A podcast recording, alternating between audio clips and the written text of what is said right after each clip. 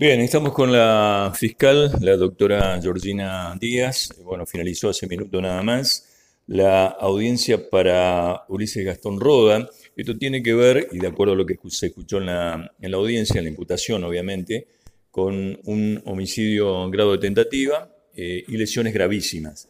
Eh, bueno, mm, doctora, ante todo, bueno, buenos días y se, se hizo la audiencia imputativa y de medida cautelar. Eh, muy buenos días, es así como lo manifestó. Acabamos de terminar la audiencia imputativa y inmediatamente hicimos la, audiencia cautelar. Se le imputó al señor Roda el delito de eh, homicidio en grado de tentativa y lesiones gravísimas em, en concurso ideal.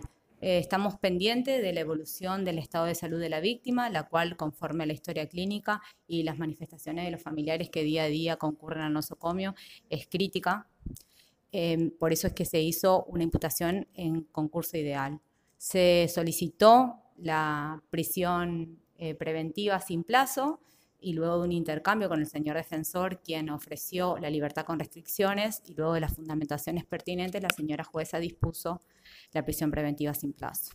Eh, doctora, el doctor Toñolo, Defensa Pública, bueno, planteó eh, la discapacidad de su defendido. Y este fue otro de los temas también que se tuvo en cuenta. Es así. Em, nosotros solicitamos una pericia, que es la que nos obliga el artículo 109 del Código Procesal Penal, para poder entender o determinar si el imputado tuvo el discernimiento, la intención y la libertad y pudo dirigir sus acciones en el momento del hecho. Eso recién eh, se solicitó en el día de hoy, está pendiente de realización. Em, no existe en el legajo ninguna constancia de que el imputado tenga algún tipo de discapacidad o retraso. Eh, son los dichos manifestados por el señor defensor que los argumentó en base a las declaraciones principalmente de la madre del imputado. Bueno, lo claro y concreto entonces que la jueza dio lugar a su pedido, eh, prisión preventiva sin plazo. Es así. Le agradezco. A ustedes, muchas gracias. La palabra de la fiscal adjunta, la doctora Georgina Díaz.